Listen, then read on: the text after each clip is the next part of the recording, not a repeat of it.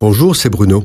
Merci d'écouter ce podcast. N'oubliez pas de vous abonner et d'activer les notifications afin d'être averti chaque semaine des prochaines sorties. À plusieurs reprises au cours des trois ans de son ministère, Jésus déclare qu'il a été envoyé pour s'adresser prioritairement aux Juifs, parce que c'est à eux, le peuple choisi par Dieu, que revient la responsabilité d'être les ambassadeurs de Dieu auprès des nations.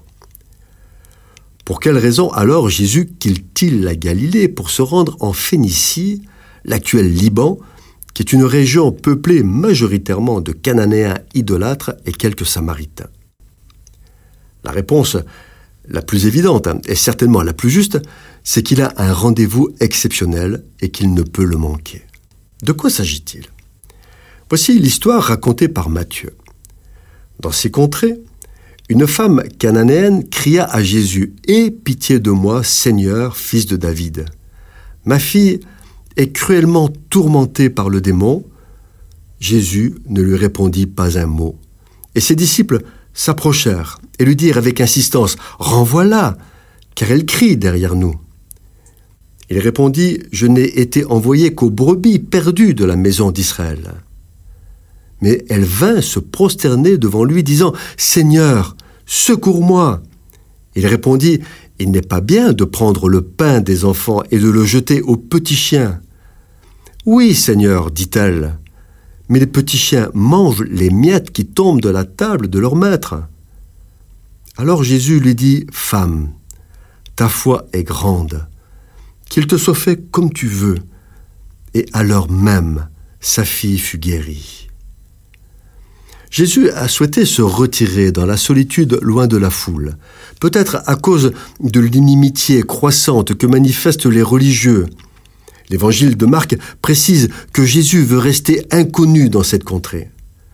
Une femme dite cananéenne, qui ne l'a sans doute jamais vu, mais qui a le regard de la foi et du désespoir d'avoir un enfant malade, discerne que l'homme qui passe près d'elle est exceptionnel.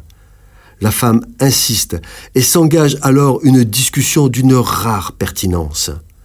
On ne sait rien de cette femme, si ce n'est qu'elle est étrangère au peuple juif. En revanche, elle doit être très instruite, car elle sait quelle attitude et quels mots employer pour parvenir à attirer l'attention de Jésus et l'émouvoir. Sa foi est très grande et à la mesure de sa détresse. Alors que Jésus n'a pas fait de miracle dans ce lieu, et qu'il n'est qu'au début de son ministère, elle comprend que lui seul a le pouvoir de guérir sa fille tourmentée par un démon, ce qu'elle a su identifier. N'écoutant que sa douleur et sa foi, elle crie à Jésus malgré les disciples qui veulent l'empêcher de l'atteindre. Mais elle croit en l'amour de Dieu et ne se décourage pas, faisant preuve d'intelligence, de bon sens et même d'audace. Jésus rend hommage à la foi agissante de cette femme. Elle a osé importuner le Maître afin d'obtenir la victoire pour une cause qui est juste. Et c'est ce que notre Seigneur attend de chacun de nous. Voilà pourquoi Jésus ne pouvait manquer ce rendez-vous. Cette chronique vous a été proposée par Bruno Oldani et Jacques Cudeville.